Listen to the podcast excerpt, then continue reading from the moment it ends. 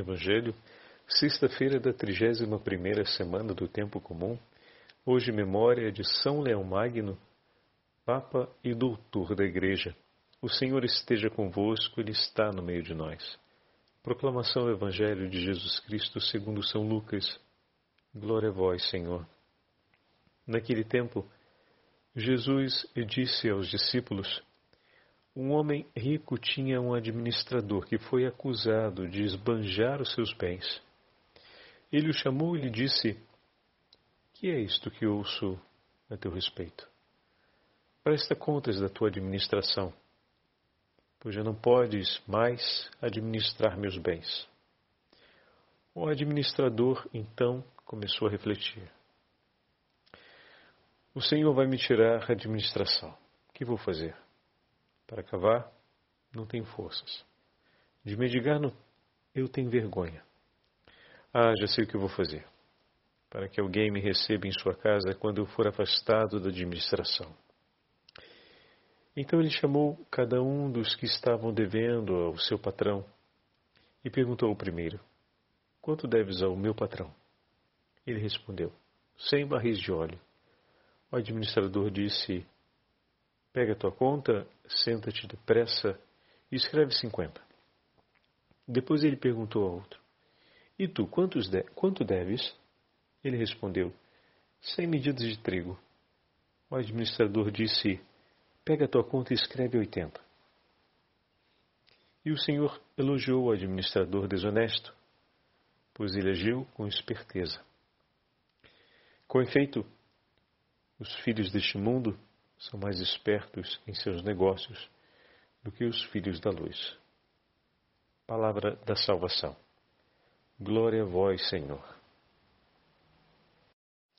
Sexta-feira da trigésima primeira semana do Tempo Comum, hoje, memória de São Leomagno, Papa e Doutor da Igreja, em nome do Pai, do Filho e do Espírito Santo.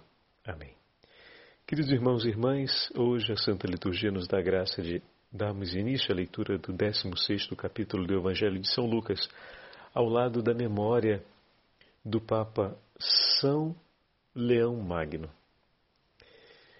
Ontem estivemos na Basílica de São João de Ladrão e visitando exatamente no dia da festa de sua dedicação.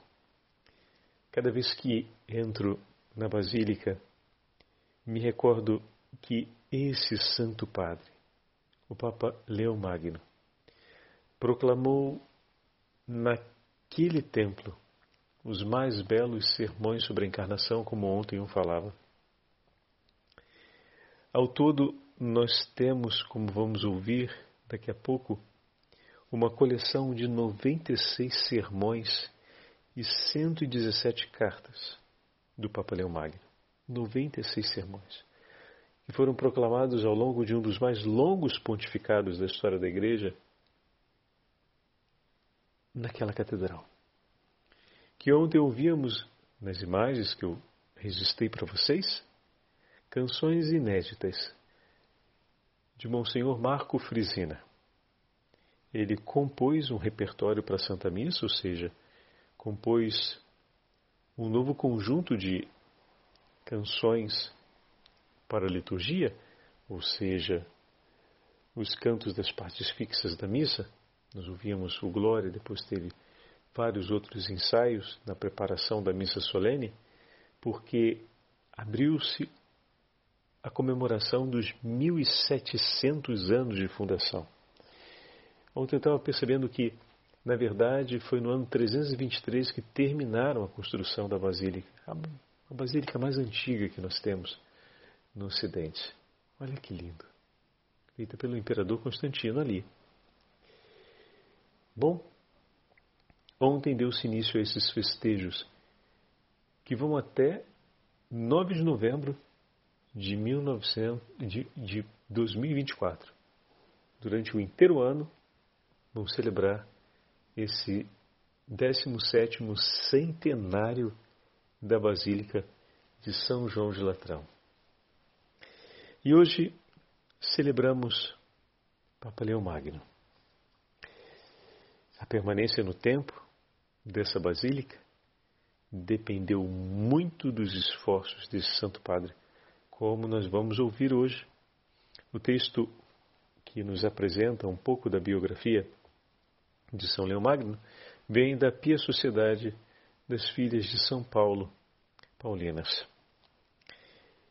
E diz assim, essa breve biografia para conhecermos um pouco mais a história desse Papa, que foi um grande administrador das coisas do Senhor, da Igreja de Cristo. Hoje o Evangelho vai trazer, nos traz a parábola do administrador infiel. Eis aqui um administrador fiel, o Papa São Leão Magno, que soube ser esperto com as coisas de Deus, mas nós vamos entender o sentido daqui a pouco. Agora vamos ouvir um pouco da biografia da vida dele. Nasceu provavelmente na região de Roma. Seus pais tinham origem na região da Toscana, então centro Itália. Leão foi elevado a sólio pontifício no ano de 440. No seu longo pontificado, um dos mais extensos da história da Igreja, realizou a unidade da Igreja, impedindo usurpações de jurisdição por parte do Patriarcado de Constantinopla e do Vicariato de Arles. Então, um período em que a Igreja quase se separou entre o Oriente e o Ocidente e as regiões da Península Ibérica da Península Italiana, como nós a conhecemos hoje. Além disso, além de lutar pela unidade da Igreja para que não houvesse essas separações, combateu duramente um tempo forte de inúmeras heresias que atentavam contra a natureza humana e divina de Cristo, contra a pessoa do Senhor, a integridade da Igreja e até mesmo em relação à Trindade. Combateu as heresias de Pelágio, o pelagianismo, o maniqueísmo, o nestorianismo e, sobretudo, os monofisitas. Todas essas são tendências heréticas que tentaram corromper o ensinamento da fé dos apóstolos. Com a célebre carta dogmática endereçada ao patriarca Flaviano de Constantinopla, ele combateu o monofisismo e ali, nesta carta, expôs a doutrina católica das duas naturezas de Cristo em uma só pessoa, verdadeiramente homem, verdadeiramente Deus. A carta lida pelos legados romanos na Assembleia Conciliar de Calcedônia no ano 451, o grande concílio de Calcedônia, forneceu o sentido e as próprias fórmulas da definição dogmática e marcou época na teologia católica. E hoje, como falamos, verdadeiramente Deus, verdadeiramente homem. Mas não só por esse ato solene, Leão teve, primeiro entre todos os papas, é preciso destacar, o título de Magno associado ao seu nome. Em 1754, mais próximo da gente, foi proclamado também doutor da Igreja. Ele tinha uma ideia altíssima da própria função. Encarnava a dignidade, o poder e a solicitude do príncipe dos apóstolos e testemunhou fortemente isso. Os seus 96 sermões e 173 cartas, chegadas até nós, mostram-nos claramente um Papa paternalmente dedicado ao bem espiritual dos fiéis, aos quais se dirige com uma linguagem sóbria, eficaz e de muita proximidade. Mesmo não se detendo nos particulares de uma questão doutrinária, por exemplo, expõe os conteúdos dogmáticos dela com clareza e precisão em seus sermões, e ao mesmo tempo com um estilo culto e atento a certa cadência, que torna agradável a sua leitura, pois sabia que seus sermões seriam lidos posteriormente por públicos diferentes. Olha a delicadeza dele de escrever de um modo que o texto não tivesse um peso de exposição né, doutrinal, como se ele estivesse falando a uma assembleia de doutos a respeito do tema é, teológico, mas ele falava com simplicidade de conteúdos extremamente importantes e preocupado em escrever de uma maneira que fosse agradável ao leitor ouvir a leitura, porque sabia que aqueles textos seriam lidos para outros públicos depois e era preciso que houvesse esse cuidado para que também aqueles, nas gerações futuras que fossem ouvir, encontrassem satisfação ao ouvir o que seria falado a respeito dos ensinamentos dos apóstolos, a respeito da fé da igreja. Olha que delicadeza, que coração nobre, que coração elevado do Santo Padre, que grande testemunho de cuidado ele está nos dando. Ao invés de fazer tudo ficar formatado, né? hoje a tendência é achatar, botar tudo num tom de cinza. Ele não. Ele se preocupa com as nuances e vai buscar aquelas melhores para que as cores permaneçam vivas um tempo. Fantástico. O seu pontificado corresponde a um dos períodos mais atormentados da história de Roma. Assim, o cuidado espiritual dos fiéis uniu-se a uma solicitude muito grande pela salvação da própria cidade de Roma e pelos cuidados políticos daquele tempo. Quando, na primavera de 452, os hunos ultrapassaram os Alpes, acompanhados, ou seja, Átila com seu exército ultrapassou os Alpes. Eles trouxeram até os elefantes. Vocês imaginem o que, que foi naquela região depois dos Alpes. A gente está falando da região de Piemonte e de Milão, ali na, na Lombardia. A gente fala ali na Lombardia, mas não é logo ali não, tá? Lá em cima na Itália. Lá onde ela fica larga. A gente está aqui no meio da bota, já chegando perto do pé. Então a gente está naquela canela baixa, onde geralmente fica a caneleira, porque é onde a gente toma mais torada durante o futebol, né, mais topada. A gente está ali e é lá no joelho, né, lá em cima. Ele chega com os elefantes.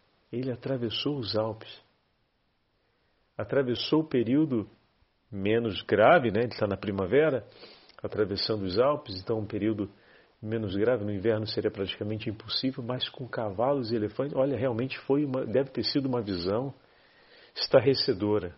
E depois a notícia que corre desse exército, desses homens diferentes que vêm com todos esses animais e essas bestas selvagens, deve ter sido realmente desesperador para o povo daquela época e do boca em boca, de voz em voz, a notificação de que aquilo estava acontecendo. Muito bem, então, Valeriano III, imperador, refugiou-se em Roma e não encontrou outra solução senão suplicar ao Papa que fosse ao encontro de Átila e fizesse uma proposta de mediação, de pacificação diante daquilo que estava acontecendo. Olha que situação. Bom, o Papa então deixa Roma e vai ao encontro de Átila, mas não foi logo ali, volto a repetir. Foi encontrá-lo na região de Mantua, é no início da Lombardia. A gente está lá em cima. Daqui são mais ou menos uns 500 quilômetros de distância ou mais. Né? Então, não foi uma viagem simples. E o Santo Padre se apresenta diante de Átila e lhe fala a respeito do que estava acontecendo. Historicamente, ele vai interceder para que Átila não desça até Roma, porque a cidade está sendo assolada pela peste. E aqui acontece o fato miraculoso que se conta na história que Átila viu no céu os dois apóstolos Pedro e Paulo que o intimidavam com a espada desembanhada a não desafiar o pontífice e agir contra a sua recomendação.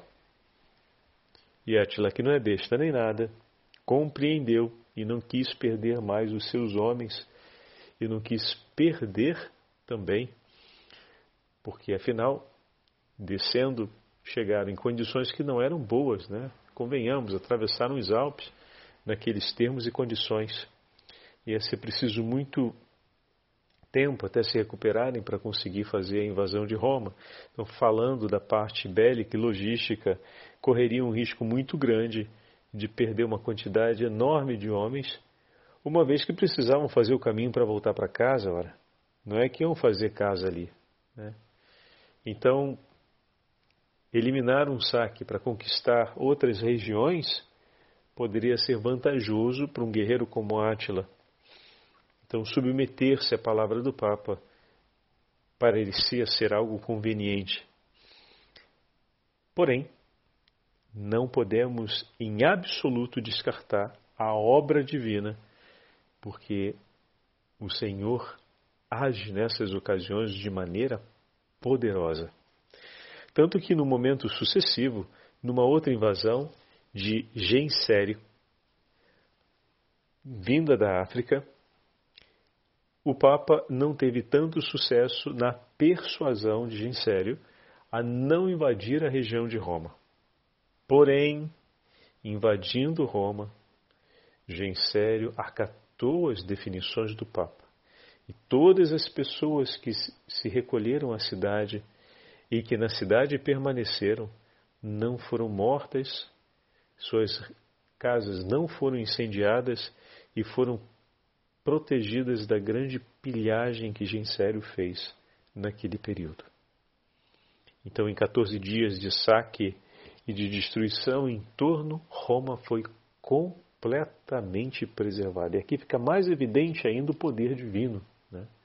porque era uma situação muito mais próxima, de muito maior vantagem para o agressor. E de fato, as palavras do Papa, a intercessão do Papa e o poder divino protegeu a cidade de Roma da pilhagem, levando-os em sério a desistir de realizar qualquer ação contra a cidade, preservando seus habitantes. Eita, pontificado difícil, hein? Quanta coisa o Papa não precisou enfrentar, quanto frio na barriga ele não passou e quantas situações não teve que defender.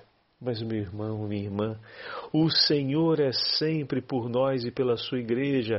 As portas do inferno nunca prevalecerão Nunca, em tempo algum, que fique muito claro, e não vai ser hoje. E nesse tempo que elas vão prevalecer. Nunca. Já passamos tempos mais difíceis e não prevaleceram, não será agora. Mas é importante mantermos a fidelidade ao ensinamento da doutrina, ao ensinamento dos apóstolos, ao testemunho da igreja em sua tradição e no amor, sobretudo, a fé que nos foi transmitida. Hoje no Evangelho nós ouvimos a parábola do administrador infiel. E o Senhor elogia a esperteza daquele administrador infiel. Ele não elogia a sua infidelidade, ele está sendo acusado de irresponsabilidade com o patrimônio do seu patrão, ou seja, os, por esbanjar seus bens. Ele está sendo acusado por dano ao patrimônio do patrão. E nesse momento, ele tem que prestar contas e vai deixar, não tem mais a possibilidade de manter a administração. Naquela época, ser o administrador de alguém trazia uma vantagem econômica pecuniária muito grande, porque o proprietário estabelecia o ganho que ele iria fazer, mas o bem permanecia sob os seus cuidados. Então você tinha o dever de zelar pelo bem, bem qualificar aquele bem material, ou seja, fazer ele ser estimado e valorizado. E depois você se encarregava da venda. Então competia ao administrador saber se são grãos, se é óleo, se são cereais, né, grãos, se é óleo, enfim, seja o produto que for, ele tinha um primeiro dever, o administrador, de cuidar bem desse bem material. Depois, fazê-lo valorizar. Então teria que saber cuidar dele para que não se perdesse, para que não se estragasse, valorizar, ou seja, para que ele fosse estimado e tivesse um bom preço no mercado. E depois a terceira meta dele era bater o índice que o patrão estabeleceu. Então, se o patrão estabeleceu que ele quer 2 mil em cada 100 litros, 2 mil ele teria que ganhar. Agora, ficava a liberdade dele, ou ficava sob o direito dele, do administrador, por assim dizer, a posse do bem. Então, ele poderia fazer esse bem ser negociado a um preço acima e tirar na diferença o seu salário. Então o patrão queria 2 mil, ele vendia por 2.200, por exemplo, 200 ficava com ele como salário e outros e os 2 mil ele entregava para o seu patrão. E esse salário correspondia a todo o trabalho que ele teve por acomodar dignamente os grãos para que não se perdessem, né? é, dizia respeito também ao trabalho que ele fez de mercado para esses grãos terem um valor melhor no mercado, toda a batalha de concorrência, de anúncio, de notificação do produto, de comparação do produto, ao modo que era possível naquela época, obviamente, com os recursos que se tinha, mas isso também fazia. Esse produto é melhor do que aquele outro, tem um, um, um, uma qualidade maior do que aquela outra. São todos os métodos que naquela época se usava como era da época. E no final, o próprio a própria ação de venda, né, envolvendo o transporte, a acomodação do grão e tudo mais. Então, todo esse serviço prestado pelo administrador, ele tirava sobre o valor final da venda. É interessante porque era difícil pagar um salário medindo o ofício que ele realizou, porque não existia uma tabela comparativa, né, que nos ajuda, por exemplo, a fazer um chamado piso salarial ou estabelecer um valor, por exemplo, de cooperativa ou um valor sindical. Então não tem parâmetros para estabelecer isso.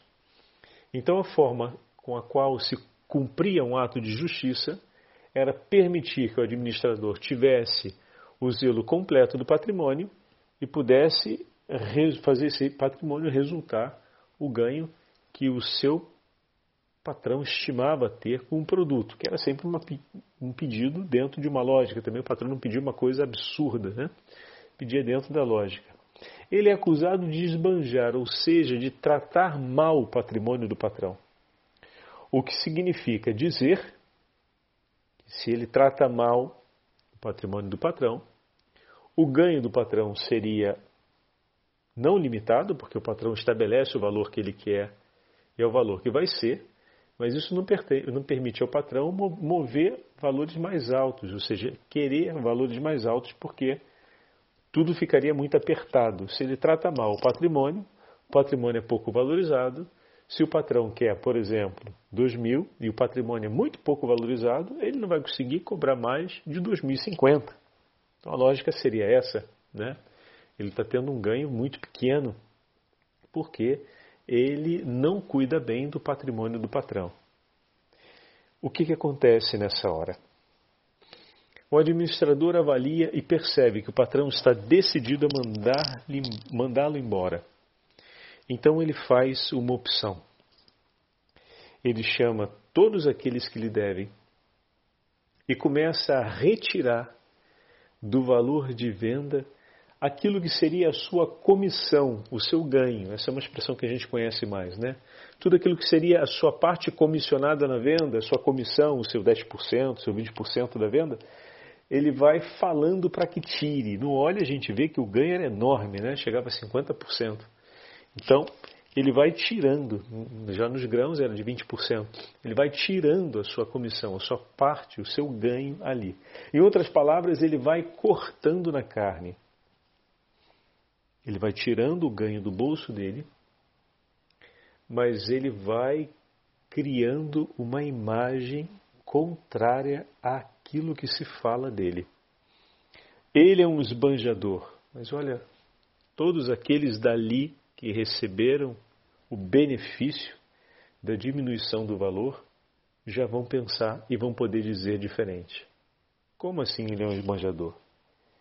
Ele tirou até mesmo o valor da comissão que ele tinha para ganhar em cima do produto. Se ele fosse de fato um esbanjador, jamais teria feito isso. Se ele fosse de fato um ganancioso, um ambicioso, jamais teria feito isso. Tem algo que não enquadra. Então, a decisão dele de cortar na carne, de estabelecer perdas, além de defender a boa fama dele, cria uma boa amabilidade com aqueles que foram beneficiados, porque viram que esse administrador não é ambicioso e usurário, não é um que ama mais o dinheiro do que tudo nessa vida. Está dando uma prova disso. Então, talvez para administrar os bens de outros, com essa incompatibilidade de palavra, pois o patrão dele manda ele embora por uma razão, mas os outros que o conhecem estão vendo uma outra coisa a seu respeito, ele poderia ter a chance de uma nova colocação, de uma nova oportunidade. O Senhor, quando faz o elogio a ele, está fazendo elogio ao fato de que esse homem, prevendo o futuro desastroso que vem adiante, decide tomar atitudes que vão impactar sobre a sua vida, mas vão lhe assegurar um futuro melhor. E os filhos de Deus, que têm a promessa da vida eterna, o que estão fazendo diante dessa promessa? Como nós estamos vivendo? Cortamos na carne. Nós que sabemos que se vivemos pelo pecado, no pecado morreremos.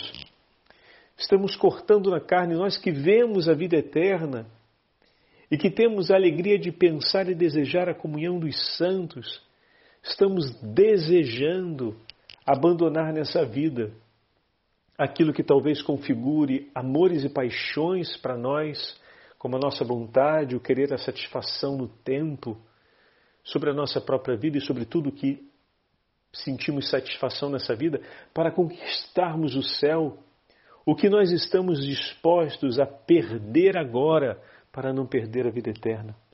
O que nós estamos dispostos a perder agora para não mendigar no futuro? Essa é a realidade do administrador da parábola. Ele estava disposto a perder muito agora para não se tornar um mendigo, para não estar na desgraça no futuro. E nós, o que estamos dispostos a perder agora para não perdermos o céu?